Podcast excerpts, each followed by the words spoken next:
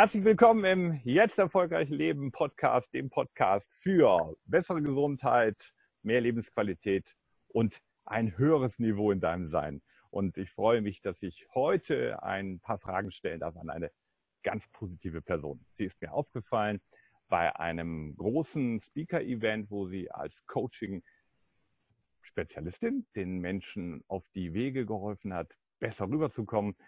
Unser Weg traf sich und mich hat sofort ihre positive Ausstrahlung in den Bann gezogen. Wir hatten dann das Riesenglück, miteinander Abendessen zu dürfen. Und da habe ich gedacht, hey, das muss die Welt erfahren. Diese Person darf noch bekannter werden. Sie war jüngst als Speakerin auf der Gedankentankenbühne und heute bei uns im Jetzt erfolgreich Leben Podcast. Ich begrüße recht herzlich mit ganz viel Herz Janina Felix. Juhu, hallo, danke lieber Frank für die Einladung. Sowas von gerne, Janina. Es ist schön zu sehen, wie Menschen sich treffen und was da für ein Spirit entsteht und dass so viele Menschen unterwegs sind, anderen Menschen die Wege zu weisen. Ich möchte in diesem Podcast unseren Zuschauern, unserer Community die Möglichkeit geben, dich, liebe Janina, kennenzulernen. Denn äh, du machst tolle Themen, du bist sehr, sehr erfolgreich unterwegs und vielleicht können wir ein paar Dinge rausarbeiten, die unseren Zuhörern helfen, auch ein erfolgreicheres Leben zu führen. Sehr gerne, Frank. Janina, dein Leben in zwei Minuten, wo kommst du her? okay, warte, warte, warte. Nein, erzähl, erzähl, einfach mal ein bisschen von deinem Werdegang. Du äh, mutest ja nicht so ganz mitteleuropäisch an. Erzähl doch mal ein bisschen deine Wurzeln. Ja, okay. Wo kommst du her? Das ist ähm, immer so, das, das ist die Open Loop, ne? Mein oh. Gott, spricht die gut Deutsch und so. Äh, ja, ich bin äh, in Südkorea in Seoul geboren und adoptiert worden als äh, Baby oder ich war ein Jahre alt von meiner Mama. Ich sag mal immer meine leibliche Mutter in Korea und meine Mama hier in Deutschland. Ich bin äh, in Norddeutschland aufgewachsen und äh, ja, wir sind relativ oft auch umgezogen und letzten Endes habe ich mein Abi dann in Cuxhaven gemacht. Die letzten Jahre, bevor ich ausgezogen bin, haben wir im wunderschönen Cuxhaven an der Nordseeküste gelebt.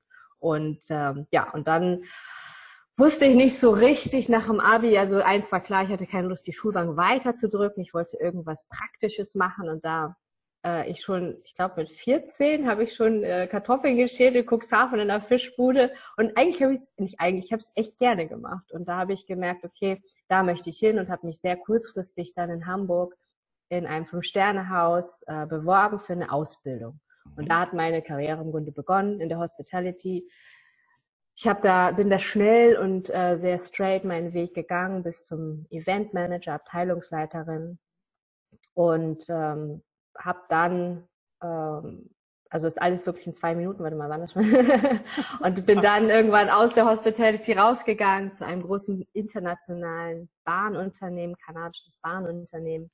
Und äh, dann kam die Kinder- und die Familienzeit, wo ich mich selbst ein bisschen zurückgenommen habe und aber meinen Mann in seiner Karriere unterstützt habe und ich habe dann nochmal doch die Schulbank gedrückt, habe nochmal studiert und mich weitergebildet. Ja, das in Kürze und mittlerweile darf ich als Management-Trainerin und äh, Executive Coach Unternehmen und vor allem die Menschen in den Unternehmen begleiten.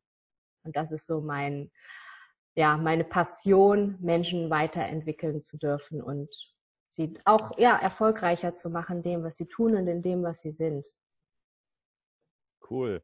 Also ich spüre ja, dass du auch Dinge mit Begeisterung machst, die ja oftmals, gerade auch in, sagen wir, Führungsszene, dann so ein bisschen abwertend äh, betrachtet werden. Ja, du liebst es, Kartoffeln zu schälen zum Beispiel. Ja? und du hast ja aus deiner, aus dem, was du da einfach gerne machst, und das ist ja nicht nur gut, das ist ja toll, wenn man etwas einfach gerne tut. Ja. Dann hast du ja daraus deine Profession gefunden, da bist deinen Weg gegangen, weil du, so denke ich, die ganze Thematik mit Herz machst. Und dann stolpert man relativ schnell so die Karriereleiter rauf. Warum hast du einen Switch gemacht aus dem Thema? Warum bist du nicht mehr nur in der Hotellerie? Warum hast du da diesen Weg nicht weitergemacht? Du könntest ja vielleicht auch Hotelchefin sein.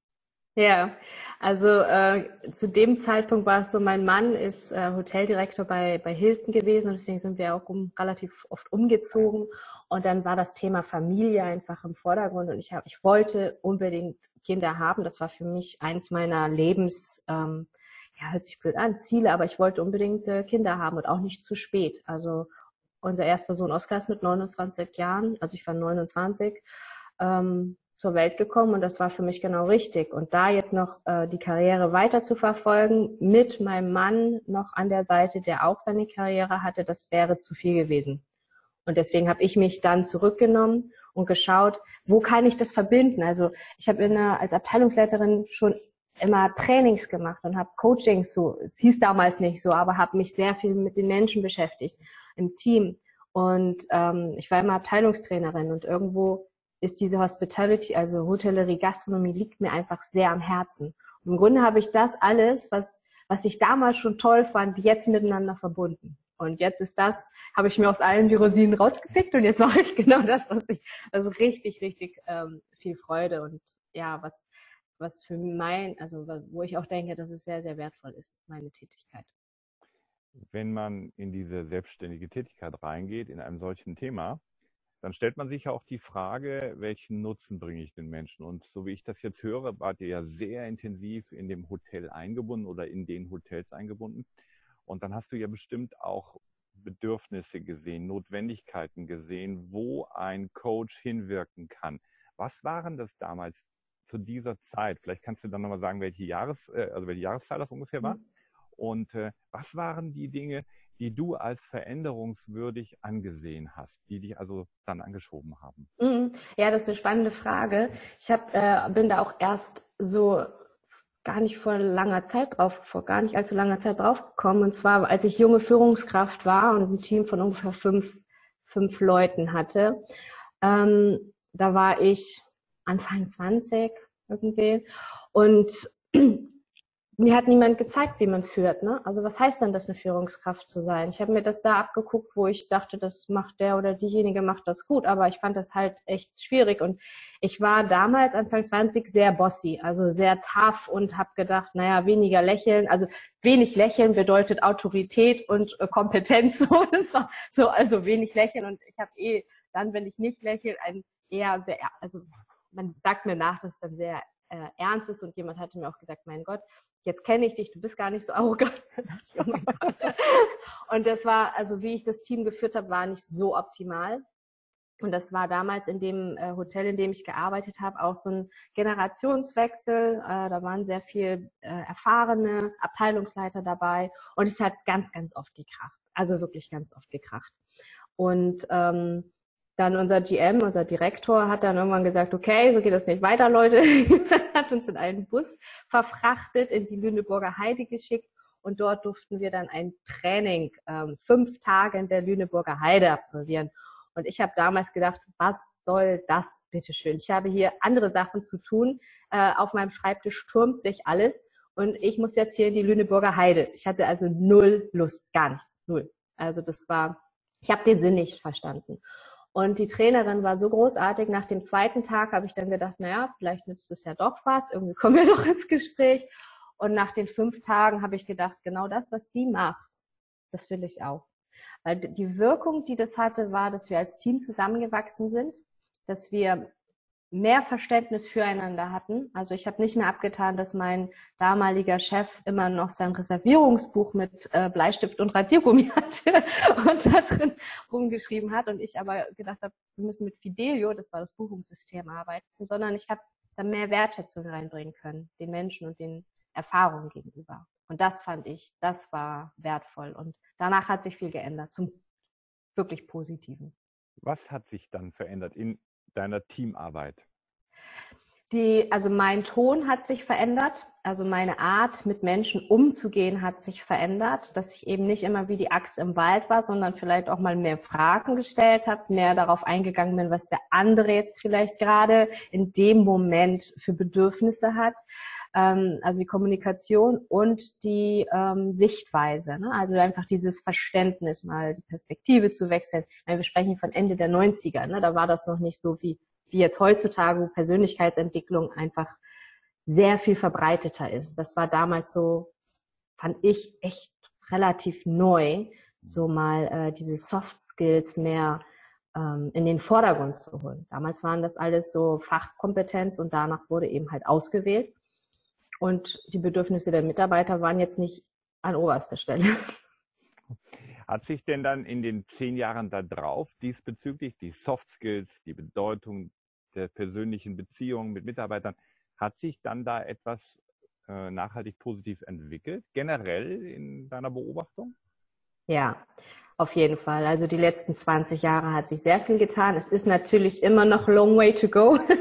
es ist immer noch sehr, sehr viel. Es gibt immer noch Firmen, die sehr hierarchisch führen und äh, Command and Control haben, sondern also wahrscheinlich sogar es gibt mehr, die so sind, aber es gibt auch ganz, ganz viele Unternehmen, die verstanden haben, aufgrund des Fachkräftemangels, dass sie ähm, auf die Bedürfnisse der Mitarbeiter eingehen müssen sogar, sonst sind sie irgendwann weg vom Markt. Und das ähm, ist ein Wandel. Aber eben auch irgendwie von außen. Ne? Äh, guckt man so, Gott, wo kriege ich meine Leute her?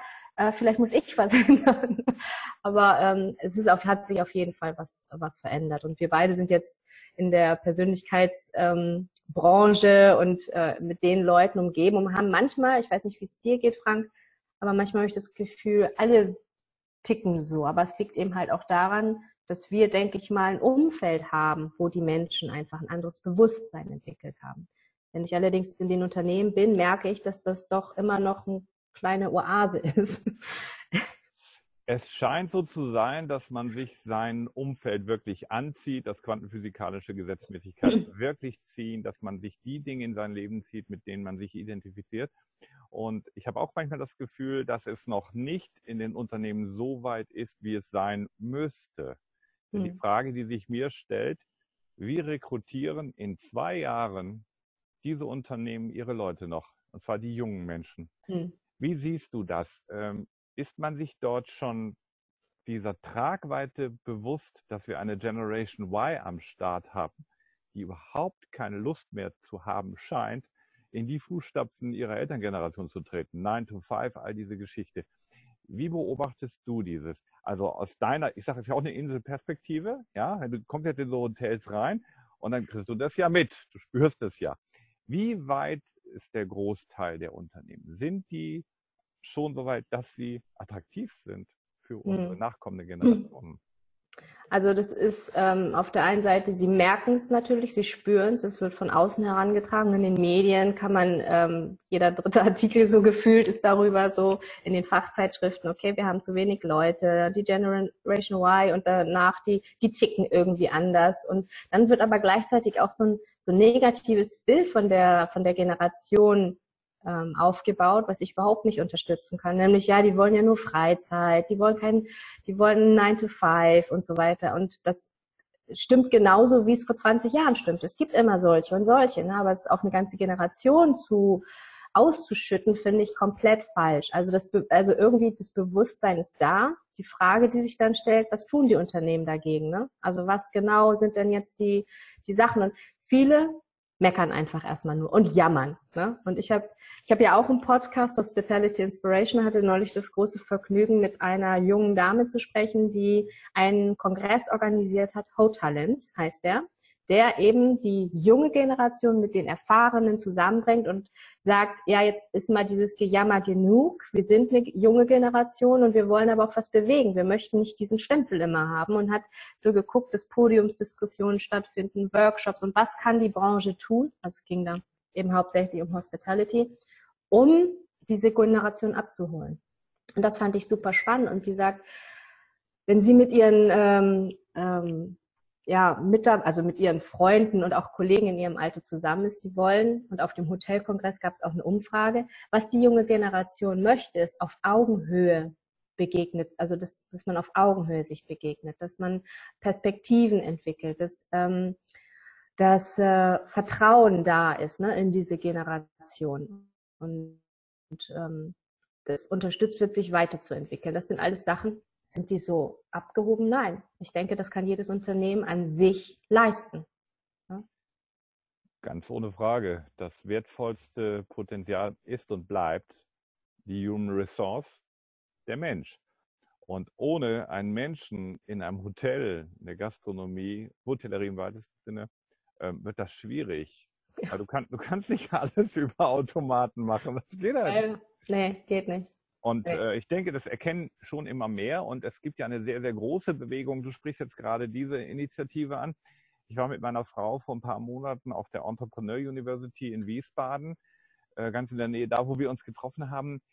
Es war faszinierend zu sehen, fast 6000 junge Menschen, die alles andere als inaktiv sind. Wirklich hm. Entrepreneure, nicht alle, aber sehr viele Menschen da drin, die in Gesprächen ganz klar herausgebracht haben, ja, sie wollen die Welt gestalten, mhm. aber mit ihren Fähigkeiten, mit ihrem Verständnis von Leben.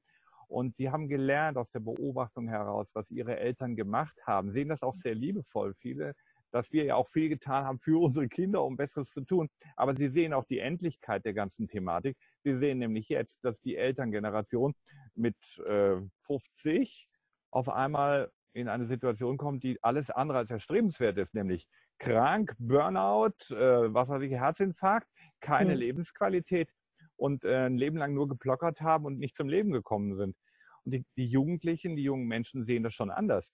Ich hatte gerade gestern ein ganz, ganz tolles Gespräch mit jemandem, den ich auch im, vor ein paar Wochen im Podcast hatte. Äh, Podcast hatte. Christian Hohmann, ein, ein junger Mann, der im Network sehr erfolgreich ist und äh, der Menschen und Menschenmengen bewegt, der übrigens auch sehr, sehr viele Menschen auf diesen Event bewegt hat, wo wir uns kennengelernt haben. Und da sieht man, wie weit junge Leute heute denken. Sie wollen mhm. nicht nur Freizeit, das ist eine andere Interpretation. Mhm. Sie wollen ein anderes, ausgewogenes Verhältnis. Mhm. Sie erkennen auch, dass dieses Thema Work-Life-Balance mit dem Schwerpunkt auf Work nicht die Antwort auf ein gutes und glückliches Leben ist, sondern die wollen so sagen es meine Frau nicht immer, Life-Work-Balance. Sie wollen mhm. leben, sie wollen sehen, dass sie auch ähm, ihren Lebensstandard haben, aber dass sie Zeit und Raum haben, ihre Potenziale zu entfalten. Und ja. da müssen die Unternehmen ansetzen, weil die ja. Potenziale sind da. Die Menschen, die haben so ja. viel Potenzial und äh, wir müssen sehen, wie wir das in die Prozesse integriert bekommen. Ja, da gebe ich dir zu 100 Prozent recht. Schafft diese Wirtschaft den Switch schnell genug? Ja, was heißt schnell genug? Also ich denke schon, dass einige kleine Unternehmen ähm, deswegen irgendwann mal die Ladentür zusperren können, ne? weil sie nicht genau die Leute finden, die sie brauchen. Das glaube ich schon, dass ein paar bleiben auf der Strecke. Und äh, dann ist halt die Frage, es sind auch nicht die großen Unternehmen, die es schaffen, sondern die, die flexibel sind, ne? die jetzt reagieren und ein paar Sachen umstellen. Und ähm, die Wirtschaft wird nicht zusammenbrechen. Also da bin ich zu positiv und die Welt wird auch nicht zusammenbrechen. Da bin ich einfach zu optimistisch. Ne? Aber ich denke schon, dass es den einen oder anderen äh, treffen wird, weil, weil zu, zu, zu langsam reagiert wird. Und wie gesagt, es ist nicht die Größe, sondern es ist ein Mindset, es ist auch die Flexibilität. Wie offen gehe ich jetzt das an, das Thema? Es ist, äh, und das ist meiner Meinung nach Chefsache. Ne? Chefsache jetzt zu gucken, ähm, wie präpariere ich das Unternehmen für die Zukunft? Mit welchen Leuten und wie kriege ich die? Und ich weiß nicht, ähm, der Professor äh, Dr. Knobloch, ähm, den durfte ich auch live erleben und äh, einen Tag Seminar bei ihm haben. Der macht das seit 20 Jahren oder noch länger ne? und arbeitet mit seinen Mitarbeitern, hat so viel tolle ähm, kleine Sachen, die er umsetzt. Und ähm, das ist das ist auch nicht von heute auf morgen, wenn man sagt jetzt, okay, ab heute gucken wir mal, was die Mitarbeiter alles so brauchen. Das ist ja ein echt ein langer Prozess. Und ähm, ja, jedes Unternehmen sollte jetzt gucken, wie sie was umsetzen. Ich möchte mal diesen, diesen Namen kurz mit aufnehmen. Ähm, er ist ja nicht mehr der Jüngste in Jahren, richtig? Ja. Aber er ist jung im Kopf und jung im Herzen. Also, ja, ja. Was können wir von diesen Menschen als Vorbild lernen? Also das ähm, Alter, also ich glaube, Neugierde ist das, was jung hält. Und äh, der ist wahnsinnig neugierig, der ist wahnsinnig wissbegierig, noch auf seine wirklich, äh, auch wenn er auf seine viele Jahre Erfahrung blicken darf. Ich bin mir nicht sicher, wie alt er ist, aber ich glaube, er ist Ende 60, irgendwie sowas. Ne? Ähm, der reist äh, ein oder zweimal äh, in den Silicon Valley. Ich glaube, jetzt wird er demnächst mal nach China reisen, um einfach zu gucken, was ist eigentlich an den anderen Enden der Welt so los? Was können wir von denen lernen? Ne? Was können wir von denen lernen und adaptieren? Was können wir von denen lernen und eben halt anders machen oder nicht machen? Ne? Und das finde ich großartig. Was können wir noch lernen? Ähm, dass solche Sachen, die er ähm, lehrt, die setzt er ja um, er ist ja Unternehmer. Ne? Und dass ähm, viele Sachen, wenn du, weiß nicht, auf Unternehmens-Homepages gehst, da steht dann ja unsere Unternehmensphilosophie. Und oftmals, wenn du die Unternehmer, äh, wenn du die Mitarbeiter fragst im Unternehmen, die wissen gar nichts davon. Ne? Und das, was der, das, was der Professor Knoblauch macht, der lebt das halt alles. Ne? Der hat uns wirklich Sachen mitgebracht, die er umsetzt. Und das finde ich großartig. Das ist wirklich ähm, ganz, ganz toll äh, zu sehen, dass es auch funktioniert und wie es funktionieren kann. Also wenn man ein bisschen kritisch reinschaut, dann sieht man, dass viele Unternehmen so eine Hochglanzbeschreibung ihrer ethischen Werte haben und man sieht relativ schnell, wenn man mit den Menschen spricht, dass das eine Marketingagentur gemacht hat und dass ja. es nicht ein gewachsener Prozess ist. Viele meinen, ja, okay, ich, das ist halt schick, das muss ich heute machen. Und dann schreiben sie. Gehört dazu. Gehört dazu, weil sonst kriege ich keine Leute. Ja. Und dann kommt nachher die gelebte Wahrheit, die weit weg von dem ist, was da auf Hochglanz produziert ist. Ich glaube, die Menschen spüren dieses und gerade auch die jungen Leute, die spüren ganz genau, ist das authentisch oder nicht. Hm. Dieser Begriff Authentizität, so schwierig er ist, ist ja nun mal so Modewort des letzten Jahres gewesen. Aber da steckt ganz, ganz viel Wahres drin, was meiner Meinung nach die Zukunft bestimmen wird wenn wir nicht aufrichtig sind und nicht das leben, was wir erzählen, glaubt uns keiner mehr. Die Leute spüren das. Sie sind schon viel weiter vom Kopf ins Herz, als wir oftmals denken. Ja. Und du hast passend dazu vor ein paar Tagen auf Instagram äh, ein wunderschönes Video gepostet mit zottligen Haaren und hast genau darüber gesprochen. Vielleicht kannst du für diejenigen, die es nicht gesehen haben, kurz deine Message mal rüberbringen aus diesem, ich fand ihn echt cool Beitrag. ja, die Überschrift ist Perfection is a Bitch. Ähm, da geht es darum, dass wir ganz oft ähm, äh, überlegen und äh, planen und noch rumfeilen an was auch immer, einem Projekt, einer Rede, einem Auftritt. Ne? Also wir feilen und wollen alles perfekt machen und dann sehen wir, wir sind vielleicht schon bei 80 Prozent, das ist ja so Pareto, ne? aber 80 Prozent wir sind wir schon, aber wir wollen ja 100 und dieser Aufwand des 20 Prozent noch rein investieren lohnt sich meistens nicht, weil die Gefahr der Frustration ist groß, die Gefahr, dass du es gar nicht machst, weil du sagst, auf die 100 Prozent komme ich gar nicht, dann lasse ich es lieber. Ne? Und ähm, deswegen habe ich gesagt, und ich durfte es auch lernen. Also ich äh, durfte es auf jeden Fall auch lernen. Ich kann aus Erfahrung sprechen. Ähm, deswegen ist dieses Perfectness Bitch. Mach mal, auch wenn du noch nicht zu 100 Prozent oder gerade, mach einfach ähm, Start before you're ready. Das ist ja halt auch so ein, so ein, so ein Ausspruch, der jetzt überall herumgeistert. Und es ist so, mach es wirklich.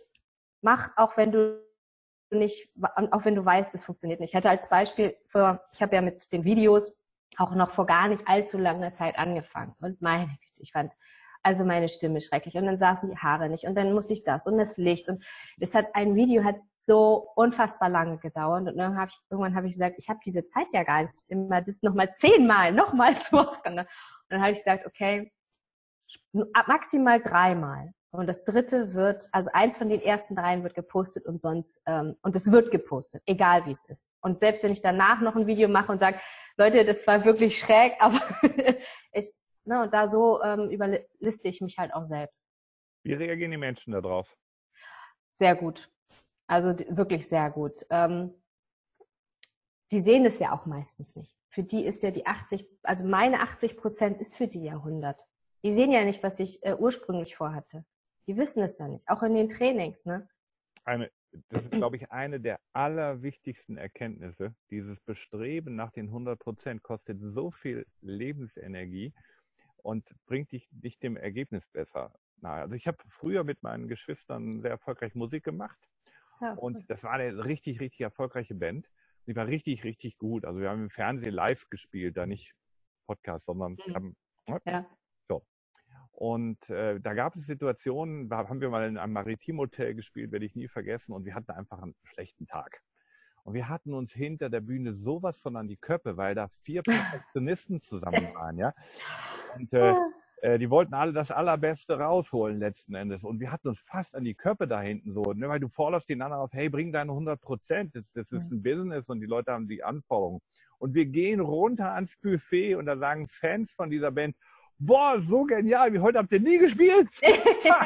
ja, ja, genau, genau, das ist es. Ne? Also irgendwann, ja, abgleichen, ne? eigene Ansprüche und das, was zurückkommt. Ne? Ja. Ich hatte jetzt ja. mal ein Video äh, gepostet bei uns in unserer internen Community. Da stand mein Kragen hoch, weil ich habe im Garten gestanden, wo ich jetzt auch bin, weil das mein Lieblingsarbeitsplatz. Ja, äh, schön. Da kam ein Windzug, dann war kurz und dann war das Ding hoch. Da habe ich gedacht, oh, es muss raus, eine wichtige Botschaft. Und dann habe ich das nachher gesehen, ach du grüne Neune, geht ja gar nicht. Und dann kriegte ich ein Ding zurück von einem Teilnehmer eines Seminars bei uns und der sagte, hey, das war richtig cool. Wir haben gesehen, das war ja echt gemacht und nicht mhm. produziert. Mhm. Genau. Ja, ja. Und heute Morgen habe ich mit einer Frau noch äh, gesprochen, wo mache ich jetzt die Thematik? Ich sagte, am liebsten jetzt bei uns hier im Garten. Ähm, da fühle ich mich jetzt am wohlsten. Hier scheint die Sonne. Nein, ich stelle mich nicht hin, sondern ich spreche mit Janina so am Tisch, als würden wir jetzt miteinander sprechen. Ich glaube, das ist ein bisschen ja, ja. Kommen wir ganz kurz mal zurück zum Thema Instagram und Facebook. Weil du kommst ja auch aus der Offline-Welt, genau wie ich. Ja. Wir haben eine Community face-to-face, äh, Mensch zu Mensch aufgebaut. Und du gehst jetzt ja sehr äh, stark in die Öffentlichkeit. Äh, du bist bei Instagram, du bist bei Facebook und äh, du suchst auch den, die größere Bühne. Fangen wir vielleicht mit dem Thema mal an. Du hast ja das die, diese Ehre, bei Gedankentanken auf der Bühne sein zu dürfen. Wie kommt man dahin? Also da bin ich dann gefragt worden. Ich meine, Gedankentanken ist ein Unternehmen, die haben es ja wirklich drauf, was äh, Vertrieb so angeht, ne? was, äh, was ähm, Sichtbarkeit, was äh, Community-Aufbau angeht. Und ich hatte mich, was war denn das? Ein Online-Kurs hatte ich, glaube ich, gekauft oder ja, und dann geht die Maschinerie los. Ne? Und dann habe ich einen Anruf gekriegt. Ja, wir haben dein Dings gesehen, deinen Auftritt ähm, in, in den Social Media, was du machst, deine Website und so. Wäre das nicht interessant, dass wir dich da hinbringen auf die Bühne? Ich sagte, okay, hatte ich jetzt eigentlich nicht so auf dem Schirm. Aber gut, und das ist dieses ähm, etwas ausprobieren, etwas Neues ausprobieren. Und ähm, ich habe einen Wahnsinns Respekt davor gehabt. Ich, ich ähm, habe mich da in dem Moment erstmal nicht so gesehen. Aber ähm, die Ziele dürfen groß sein, damit sie dann erreicht werden und ähm, man dann entsprechend feiern kann. Ich habe der Kräuter neulich gehört, der hat gesagt, mach die Ziele so groß, so unfassbar groß, dass du sie nicht erreichst. Und ähm, das sagt der Kräuter. Ich für mich ähm, weiß ich nicht, das äh, ist, ist nicht so meins. Ich mache sehr gerne große Ziele, aber ich erreiche sie dann auch und setze mir dann neue. Aber das ist halt eine andere Strategie. Also der Kräuter ist ja sehr erfolgreich damit.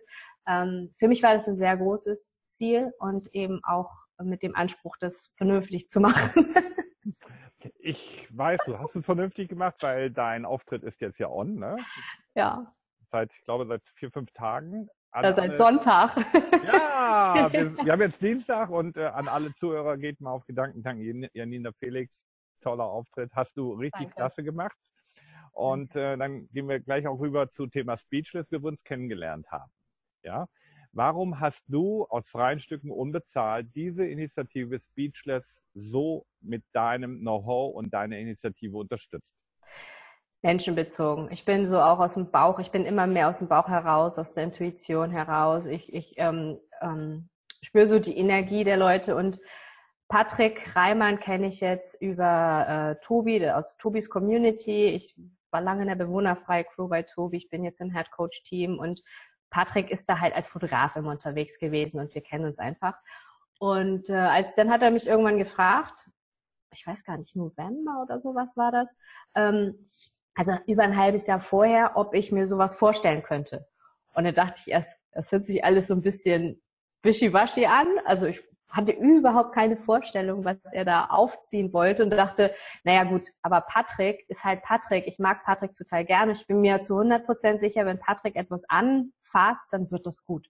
Und habe ich ja gesagt. Ähm, und gut, mit diesem Gedanken eben halt auch noch, ähm, äh, das als Charity-Event aufzuziehen, der hat eben auch nochmal gezogen. Aber im Grunde nur die beiden Sachen, Patrick und Charity. So, das war's. Wie waren diese zweieinhalb Tage für dich? Großartig. Also da zehre ich, ähm, wenn ich mich nochmal zurückversetze in bestimmte Situationen, Momente, zehre ich da heute noch von. Es war einfach ein Energiebooster. Es war so eine tolle ähm, Atmosphäre und von bis ein, also großartig. Es war einfach großartig. Und es war ja aufgeteilt einmal die Coaching-Sessions, vier Coaches. Ich durfte sechs Leute, glaube ich, in meinem, in meiner Gruppe haben. Und die wurden dann einen Tag lang eben mit ihrer Speech gecoacht. Und ähm, schon alleine, was für Menschen ich kennenlernen durfte bei Speechless, also dich. dann äh, an dem Abend war die Alexandra noch dabei. Und äh, allein deswegen war es schon echt ein fantastischer Event. Und am nächsten Tag dann eben halt die große Show, sag ich mal, wo alles irgendwie zusammenkam. Es war auf der einen Seite was wie so ein wie ein Redner, also wie ein Speaker-Event, aber dann doch nicht, weil ganz viele Show-Acts noch dabei waren. Dann waren die ähm, Newcomer, also die Gewinner aus den Coaching-Sessions, die durften auf die Bühne. Also es war Emotion pur. Ja. Also es ging ja von 10 Uhr bis 18 Uhr und da war kein Luft holen. Nee. Da geht, es war der Hammer. Ja. Äh, ich habe viele, viele, viele Veranstaltungen gesehen, mitorganisiert. Ich hatte eine Eventagentur früher. Äh, aber das hat wirklich gesessen. Das war ja. so klasse und getragen von dieser Emotion. An dieser Stelle nochmal einen ganz lieben Dank an Angel, Patrick und Johannes, die dieses Speechless Pro-Thema so klasse aufgebaut haben. Und ich drücke den dreien die Daumen dass im nächsten Jahr das Rhein-Main-Theater voll ist. Ich bin fest davon überzeugt, sie werden das hinbekommen. Denn das sind die Formate der Zukunft, ja. wo Herz, ja. Kompetenz und Information zusammenkommen. Infotainment der neuen Art. Ich werde dabei sein, auf jeden Fall wieder, weil. Ja, ich auch. ah, schön sehen wir uns dann mal wieder. Zweites Thema, Instagram. Warum bist du bei Instagram? Warum bin ich bei Instagram? Hm, jetzt gehe ich mal eben zurück. Ich bin noch gar nicht so lange auf Instagram eineinhalb Jahre, zwei Jahre. Ich war damals mit äh, Yvonne Schönlau in Malaysia bei Marshall Thurber. Das ist ein, so der Mentor auch von Anthony Robbins und durfte da eine Woche lang bei ihm Training mitmachen. Und ähm, Yvonne war mit Instagram die ganze Zeit beschäftigt und war da super schnell. Und ich dachte, was machst du denn da? Was machst du denn da? Ne? Und war ziemlich fasziniert, fand das aber auch alles ein bisschen spooky und habe nicht so ganz verstanden, warum. Ich habe mich dann damit beschäftigt, weil wenn ich nicht weiß, warum und es interessiert mich, beschäftige ich mich halt damit. Und ich habe gesehen, dass Instagram ist die Möglichkeit, sich den, sich den Menschen näher zu bringen und Vertrauen aufzubauen, einfach eine persönliche Seite von dir zu zeigen. Und dieses schnelle, die Stories machen, Posts machen und sowas, liegt mir. Und Instagram macht mir wirklich von den Social Media Kanälen am meisten Spaß. Also ähm, da mache ich auch gern die Stories und so. Warum? Was ist das, was dir daran Spaß macht?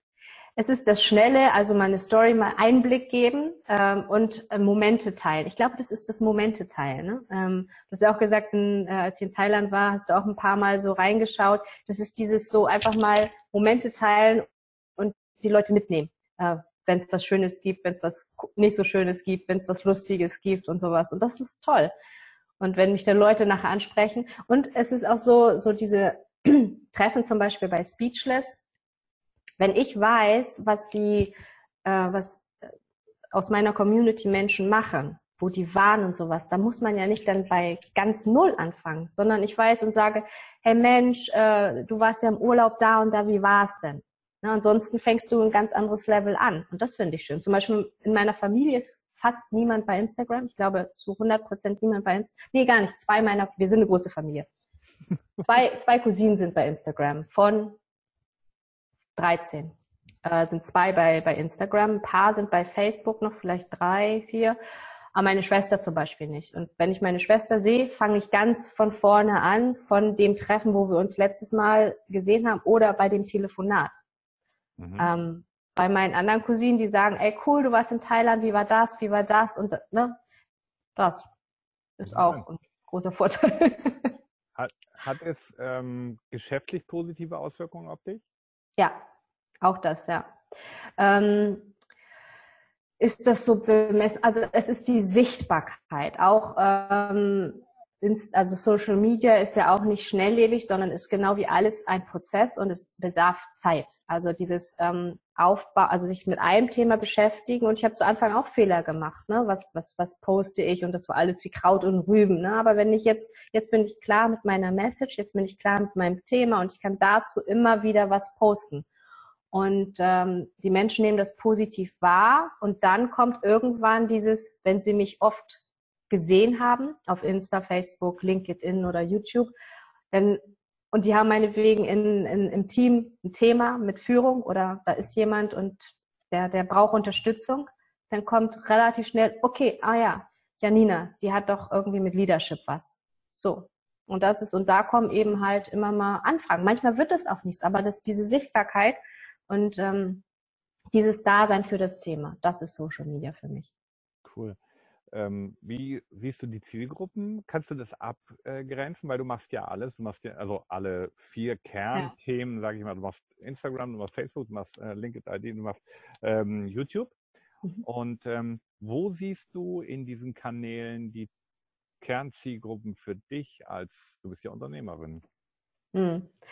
Ähm, ich habe mich da auch beraten lassen natürlich. Ich nehme da Profis ähm, äh, an meine Seite und ähm, Marc Torke, der uns ähm, so für Insta mal, nee, für LinkedIn beraten hat, der sagt mal, guck mal, wenn du dir vorstellst, du gehst auf eine Party, wie sieht die Party aus bei, bei LinkedIn? Welche Leute sind bei LinkedIn? Und das sind halt Business-Leute. Die sind da noch, vielleicht haben sie die Krawatte abgenommen, aber das ist so ein Afterwork. Ne? Da sind die, die jetzt gerade vom, vom, äh, vom Job kommen oder so, das sind diese Business-Menschen, ähm, die auch noch eher im Business, in der Business-Rolle sind. Mhm. Dann, äh, Facebook sind schon da, ähm, sind schon die cooleren oder die äh, freieren und bei Insta geht die Party ab so, ne? Da, da ist man halt, da ist man halt ganz äh, man selbst so. Und LinkedIn, da sitzen meine zukünftigen Kunden und Bucher. Mhm. LinkedIn ist allerdings ein sehr zähes äh, äh, ein zäher Kanal für mich gewesen. Also ich weiß nicht, wie du das empfindest, aber da ist oft wenig Respond und ähm, das war zu Anfang sehr zäh, bis mich Marc ähm, ein bisschen näher gebracht hat dem Kanal. Und mittlerweile ist es so, dass ich einen regen Austausch habe mit Menschen über Leadership, die erzählen mir Erfahrungen und es geht nicht sofort hier mit der Faust ins Gesicht, ich will dir was verkaufen, sondern es geht darum, um Austausch und das meine ich ganz ernst, weil ich im November jetzt ein öffentliches Seminar geben werde, mein erstes, Train the Leader. Und mir geht es darum, was sind eure Bedürfnisse, liebe Community, wenn es ums Thema Leadership geht. Was seht ihr? Was braucht ihr selbst? Und das nehme ich auf und gucke, ob das in mein Seminarkonzept passt. Und das spüren die Leute, diese Aufrichtigkeit und eben nicht in the face, ich will dir was verkaufen. Und äh, Facebook ist tatsächlich so eine Wissenschaft für sich, ich weiß nicht, wie du das siehst, ich habe, wie gesagt, eine Agentur, aber sobald da irgendwas sich ändert im Algorithmus, merkt man das sofort, die Feeds werden auf einmal, ändert sich das und ich bin da, es, es stellt sich manchmal ein bisschen schwierig da, Facebook für mich und Insta ist einfach Spaß und auch dort sind aber die Leute, die ja auch einen Job haben und möglicherweise entweder Teilnehmer sind oder Bucher sind, ne? aber eben halt mehr privat. Die Mischung macht's, glaube ich, oder? Ja, ja, genau. Die Mischung machst. Das ist wie Henry Ford gesagt hat, du schmeißt 50 äh, Prozent deines Werbebudgets einfach mal so aus dem Fenster. Du weißt nur nie welche 50 Prozent. ja, genau. Ja, ja, genau. So ist es. Ne? Also das, ja, und äh, ich denke, ich für mich darf überall eben vertreten sein. Dann, ja. Und mittlerweile ist LinkedIn auch so, dass es ein professioneller Austausch ist, der mir sehr, einen sehr großen Mehrwert bietet und ich da wirklich auch in teilweise wirklich ähm, Verläufe habe, wo es um wirkliche Sachthemen geht. Ne? Also echter Content für ja. die Leute. Ja. Ja, ich glaube, ja. es ist die neue Art der Vernetzung. Und es ist schön, dass du das so formulierst, wie ich es auch wahrnehme. Also als Partyplattform Instagram ist halt einfach Leben. Das ist das Leben, auch persönlich, ne, privat, so ein bisschen.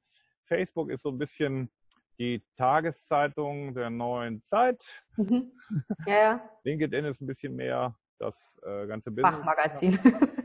Ja, so man, man, trifft sich dort, Fachkongress. Ja. ja und äh, gut, da gibt es ja dann noch verschiedene andere Xing und Co. Kann man eigentlich deiner Meinung nach diese ganzen Kanäle alleine selbst bedienen oder sollte man sich dort wirklich professioneller Unterstützung bedienen? Stichwort Agenturen. Wie siehst du mm. das? Also je nachdem, wie professionell du da auftreten möchtest, erstens und zweitens, ähm, was du erreichen möchtest und drittens, wie viel Zeit du dafür aufwenden möchtest. Also ich habe, ähm, klar könnte ich es alleine machen, aber dann würde ich wahrscheinlich weniger äh, das machen, womit ich dann letztendlich mein Geld verdiene. Ne? Also ich äh, bezahle für meine Social Media Agentur schon viel Geld, ähm, aber es ist halt die Zeit, die ich dann frei habe, um die Sachen zu machen, die, wo ich Expertin bin. Die sind Experten dort. Ne? Es gibt, ähm, das hat der Calvin Hollywood empfohlen, es gibt äh, ein, ein Tool, das heißt Fanpage Karma. Ähm, das ist ein, ein, da kann man, es gibt verschiedene Möglichkeiten, aber ein Tool bei denen ist, dass du Kanäle, äh, Facebook, Instagram, dein E-Mail, Twitter und ich weiß nicht genau, ob die mittlerweile LinkedIn drin haben, dass du das sammelst. Das heißt, es sieht aus, es ist eine sehr einfache Oberfläche und da kommt eben alles zusammen. Aus den Kanälen fließt zusammen und du kannst sehen, ähm, wo sind noch offene Kommentare, wer hat geliked. Also alles, was du auf den einzelnen Plattformen siehst, fügt sich da zusammen, so dass du dann nicht äh, in, den, äh, in die Bedrängnis kommst, dass du was überlesen hast, weil die Menschen sind sehr sensibel, wenn sie einen langen Kommentar schreiben und dann nichts hören. Das verstehe ich auch. Ähm, ich mache das mittlerweile noch, äh, diese Kommentare, Community Management mache ich alleine. Bin aber jetzt auch am überlegen, ob ich mit Fanpage Karma arbeite. Ich werde es trotzdem alleine machen, aber eben um das ein bisschen zu sammeln.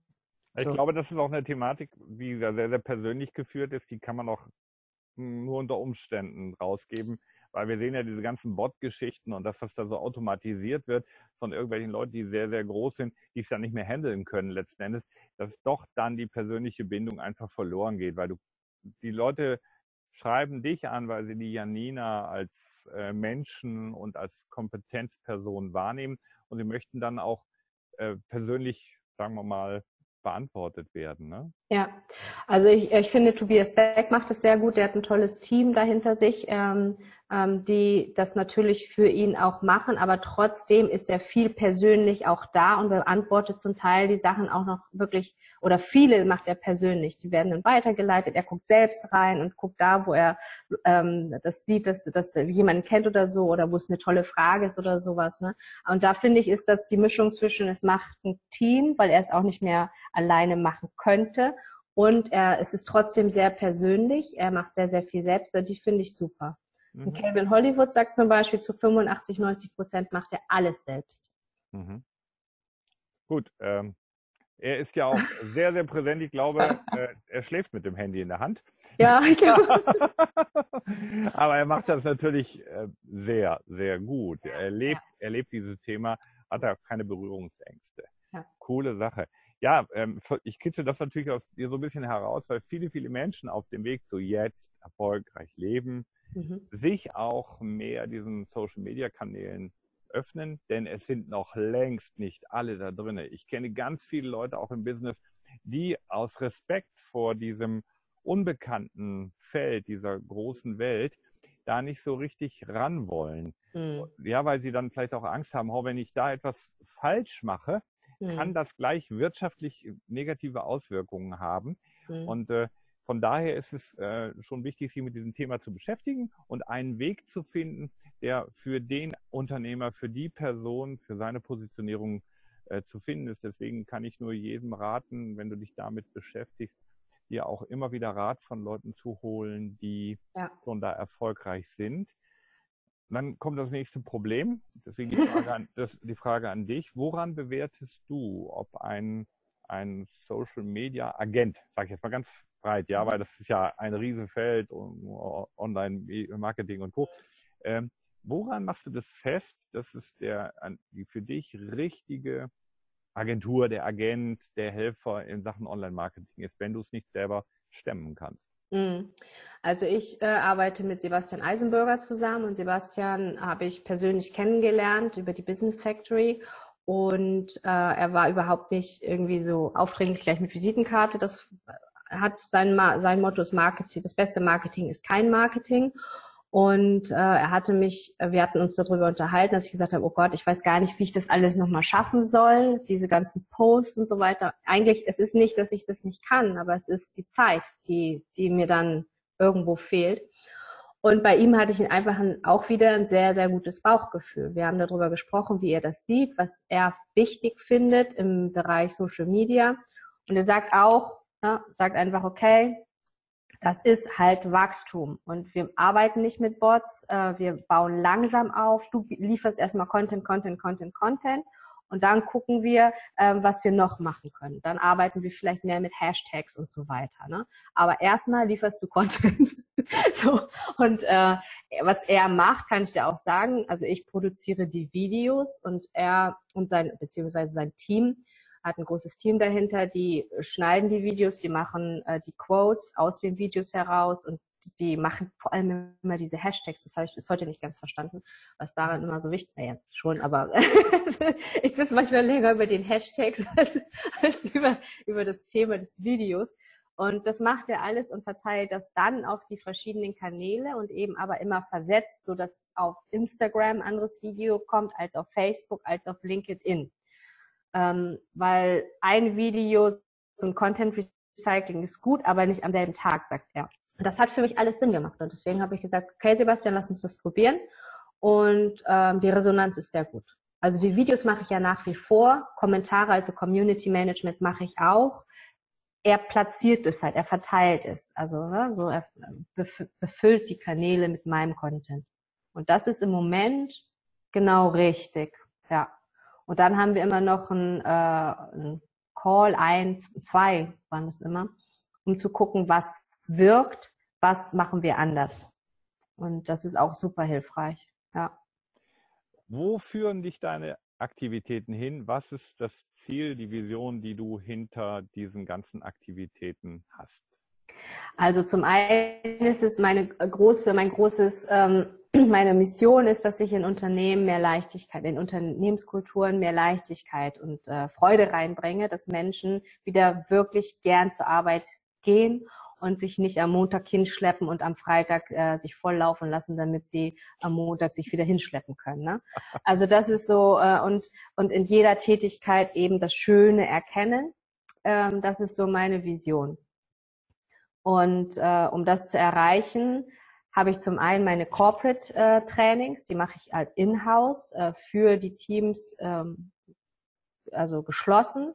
Und jetzt möchte ich aber auch äh, öffentliche Seminare machen, eben für Unternehmen, die jetzt sagen, okay, wir können uns jetzt nicht leisten, für vier Leute dich zu buchen, aber wir haben leider nur vier.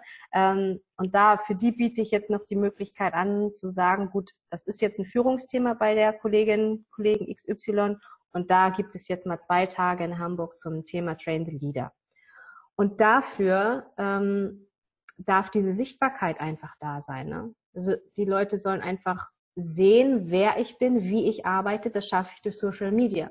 Ich möchte nicht, dass jemand kommt, äh, der nachher sagt, äh, wie ist die denn drauf?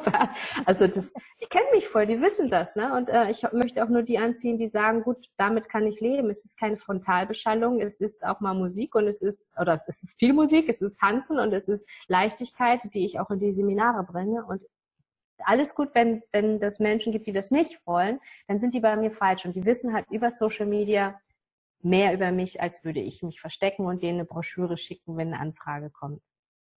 Wann findet Train the Leader statt? Am 2. 3. November in Hamburg im wunderschönen Zeit Hotel bei meinem Freund Alex Overtop.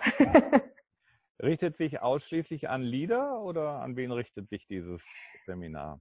Das richtet sich an ähm, Führungskräfte, die ja, relativ jung vielleicht in diese Position gekommen sind. Aber es richtet sich auch an Führungskräfte, die noch nicht so viel Berührungspunkte hatten mit äh, Weiterbildung, also im Leadership. Äh, die dürfen auch sehr erfahren sein und offen sein für das, was es heutzutage gibt. Also als Leader der neuen Generation, wie führe ich? Und da geht's ähm, um Mindset, also wie Leadership fängt immer bei uns selbst an. Ne? Da geht es immer, immer um mich selbst. Wie führe ich mich? Wie ist mein Mindset? Wie, wie ist meine Haltung meinen Mitarbeitern gegenüber? Und dann geht es äh, um ein paar Tools.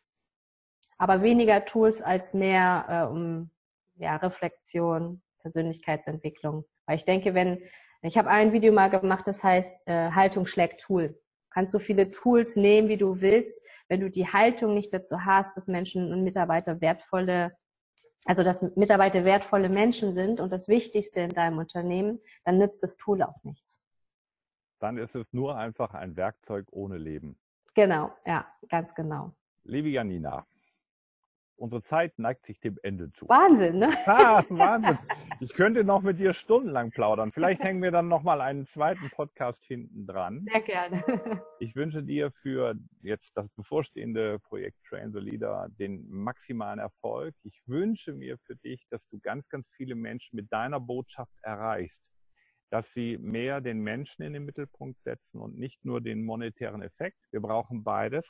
Aber die wertvollste Ressource, die wir haben, ist der Mensch. Und ich möchte vielleicht ein Zitat zum Abschluss bringen von Sophia the Robot, ein Roboter in Menschengestalt. Könnt ihr gerne mal bei YouTube ein bisschen channeln. Äh, sie war auf der Bühne, ich sage jetzt mal sie, es, er, egal, war auf der Bühne im Gespräch mit einer Moderatorin bei der Entrepreneur University und wurde gefragt, wie sie die künstliche Intelligenz einschätzt. Und da sagte sie, es wird einen starken Wandel geben, es wird aber nicht alles umgesetzt werden können, es wird auch nicht alles ersetzt werden können. Und dann war kurze Pause und dann sagte sie, er es, zu sterben ist nicht schlimm, nicht zu leben ist viel schlimmer. Ja. Und das Letzte, was uns immer von einer Maschine unterscheiden wird, das ist das Herz, das ist dieses Authentische, das ist das Verständnis für den Menschen, das Miteinander. Und das ist das, was ich mir einfach wünsche, dass es mehr in der Unternehmenswelt Einzug hält.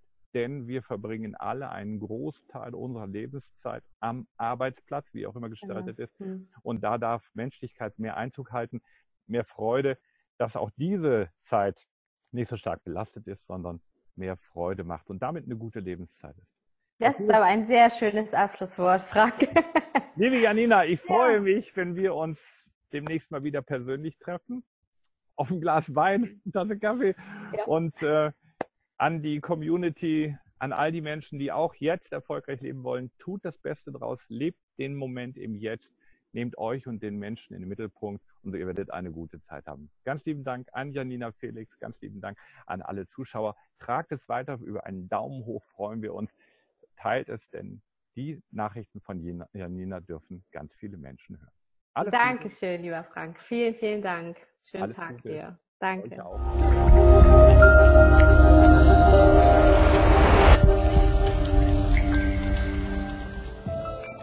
Hat dir dieser Podcast gefallen?